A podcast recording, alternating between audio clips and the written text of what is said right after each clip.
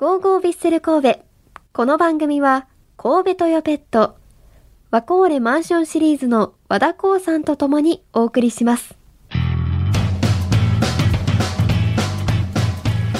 さあ、ラジトピアクタビッセル通信10月特大号。続いて紹介するネタはこちら。イニスタ選手、公式ファンクラブを開設ということでですね、えー公式ファンクラブを開設されたイニエスタ選手なんですけれども、今月29日の川崎フロンターレ戦でおよそ3ヶ月ぶり、そんな経つんですね。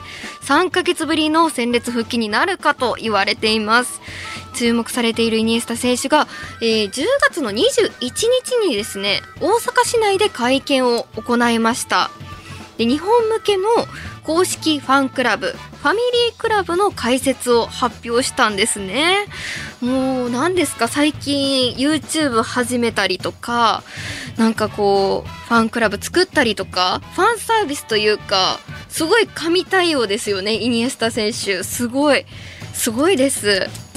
皆さん入りますか？どうしますか？年会費はですね2万円だそうです。税込み2万2000円。なんか高いなと思ったんですけど年会費なんで月にしたらもう1000円ちょっとってことですよね。私の計算がおかしくなければ。そうでもないか。1500円ぐらい？どうなんでしょう、まあ、それぐらいでイニエスタ選手のファンクラブに入れるって結構ねこう手に届きやすい距離にいるんじゃないかなって思うんですよ。で気になる入会特典がなんとなんとカタールで行われるワールドカップのチケットがファンクラブ会員からペア2組4名様に当たるそうです。すごいですよね。もうそれはもう年会費2万2000円払ってでも入りたいって思いますよ、まあ、2組4名様誰がいけるのか。そしてこの4名様イニエスタ選手に会えるのか。そこもちょっと気になりますよね。でまだまだ入会特典あるんですよ。えー有名選手を集めたチャリティーマッチを来年の8月に計画しているそうです。えー、チャリティーマッチってどんな感じなんですかね。こう一緒にサッカーができるっていうことですよね。わーこれもすごい楽しみ。でこれ他にもちょっとテンション上がりすぎてうわーってなっちゃったんですけどイニエスタ選手本人とのフットサルやランチなどの体験もあるそうです。ランチめちゃくちゃしたいですよね。あとあと共同運営するウェブ広告会社フォーシーによりますとワイン事業を展開するイニエスタ選手にちなみまして一次産業に取り組むアイデアもあるというそうです。この一次産業っていうのが私全然わかんなくて調べたんですけど、えー農業とか酪農畜産林業とか漁業になってくるらしいです。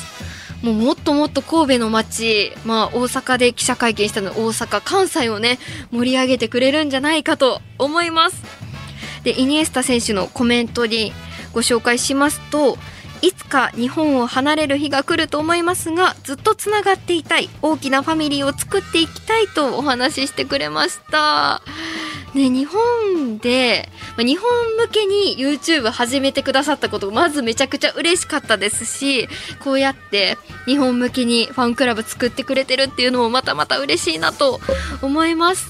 まあ、私ならファンクラブに入って何がしたいかなって思ったんですけど、うーん、スペイン語講座を開いてもらって、イニエスタ選手からスペイン語を教わりたいなと思います。グラシアスありがとうあったら絶対ね、受けたいですよね。ちょっと、その、イニエスタ選手に、こう、スペイン語教えてもらって、実際会った時にその、スペイン語を使うっていうのめちゃくちゃ良くないですか？ぜひぜひしてもらいたいと思います。まあそんなイニエスタ選手はですね、9月に自身の新フットボールブランド立ち上げと、その新ブランドのサッカースパイクを発表しました。ブランド名はキャピテンと言います。えーこのね、キャピテンなんですけれども、サッカースパイク、カンガルーレザーを使っていまして、足なじみを最大限発揮することを追求しているそうなんですね。このスパイクって、普段街中で履いてもいいもんなんですか？そのピッチ上だけなんですかね？